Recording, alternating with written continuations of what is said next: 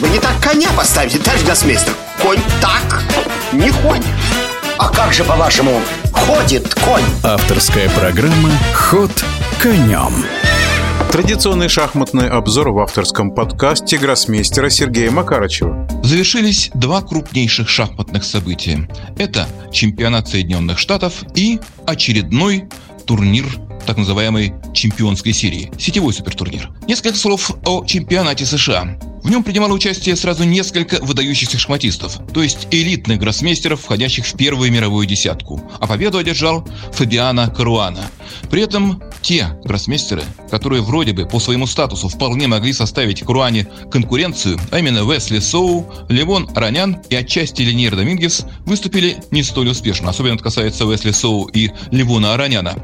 А определенную конкуренцию довольно серьезную, на финише, составил Круани Рэй Робсон, молодой шахматист, вышедший на рубеж плюс 3 и имевший определенные шансы в случае победы в последнем туре поравняться с Круаной, после чего был бы проведен тайбрейк. Но партия Робсона с Джеффри Шонгом закончилась ничью. В результате Фабиана Круана оказался чемпионом в очередной уже раз, а второе место занял Рэй Робсон. Куда драматичнее протекала борьба на сетевом турнире чемпионской серии, то есть турнире с участием Магнуса Карсона. Весьма специфична формула проведения этих турниров. А именно, в начале 16 гроссмейстеров играют по круговой системе с футбольной системой зачета очков, то есть за победу вы получаете 3 очка, а за ничью только одно. Ну а затем 8 первых из этих 16 начинают сражаться между собой на вылет по системе плей-офф в четвертьфиналах, затем в полуфиналах и в финале. Ну, безусловно, в подобного рода турнирах главным фаворитом признается изначально, да и по ходу всего соревнования, Магнус Карсен. Однако на этот раз Магнус, хотя и пробился в восьмерку сильнейших из 16 участников, но занял всего лишь пятое место, а первенствовал польский гроссмейстер Ян Кшиштоф Дуда, недавний претендент, то есть участник турнира претендентов, ну и вообще шахматист, очень здорово играющий как раз в ускоренные виды шахмат, то есть в рапид и блиц. И вот в одной четвертой финала Магнус весьма уверенно расправился с одним из своих обидчиков по предварительному турниру, а именно с индийским шахматистом Арджуном Ригайси. Два с половиной на полочка. То есть матчи на этапе одной четвертой финала и в полуфиналах состоят из четырех мини-партий в быстрые шахматы. И напомню, что это сетевой турнир, иными словами, шахматисты находятся друг от друга за многие тысячи километров. Не все, конечно, за многие тысячи километров, но некоторые очень-очень далеко.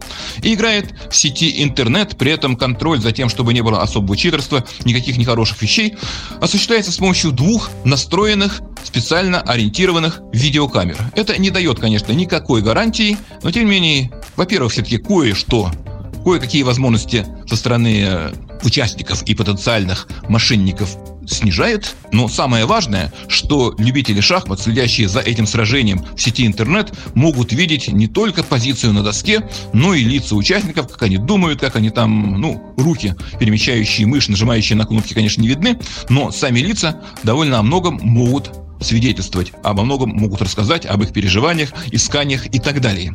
Так вот, после того, как Магнус Карсон, победив четвертого призера, скажем так, предварительного турнира, который обыграл его на этом самом отборе на предварительном этапе Аржуна Регайси вышел в полуфинал, его соперником оказался Ян Кшиштов Дуда.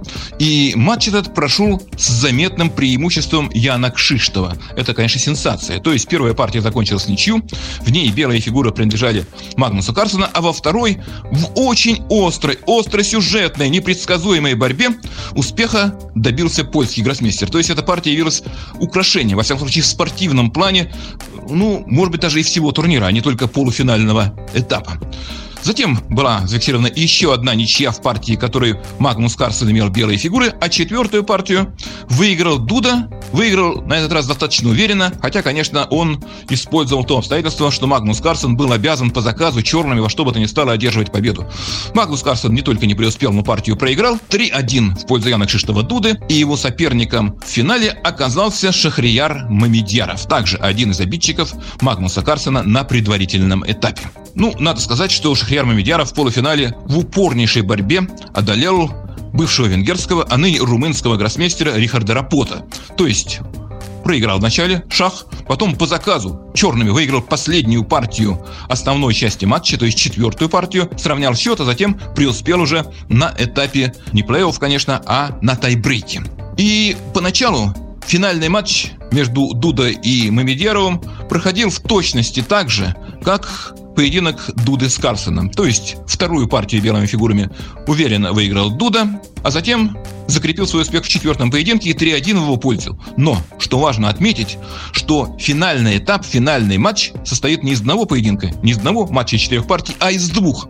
Но, иными словами, на следующий день соперники снова сошлись между собой, и на этот раз, правда, ну, надо отдать, конечно, должное и богине Фортуне, которая на этот раз, опять же, в основной части второго мини-матча была явно на стороне Шахрияра Маведярова. Так вот, спортивное счастье улыбнулось Шахрияру.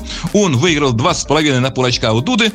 Был затем проведен тайбрейк, и в этом тайбрейке снова все повернулось на 180 градусов. Иными словами, Дуда выиграл 2-0, выиграл по большому счету по делу.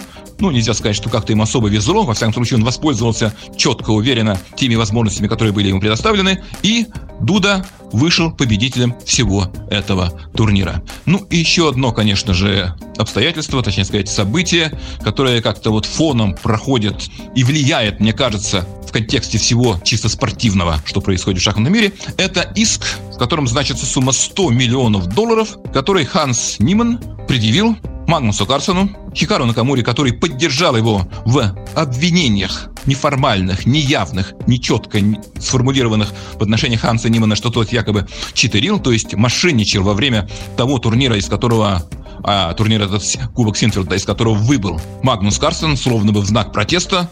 Ну, опять же, прямо он об этом не сказал, но всем было все понятно, против потенциального и, судя по всему, совершенно такого не имевшего места мошенничества Ханса Нимана, во всяком случае, в данном соревновании, это уж точно.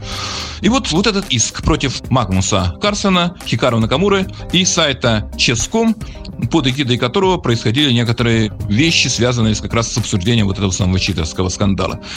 Во что это все выльется, сказать трудно, но одно можно уже утверждать уверенно, что это своего рода ответный пиар-ход, медийный ход Ханса Нимана, ну, который просто не мог молчать, потому что иначе он попал бы в очень такое странное, невыгодное положение, как будто бы он смирился с тем, что его подозревают в мошенничестве.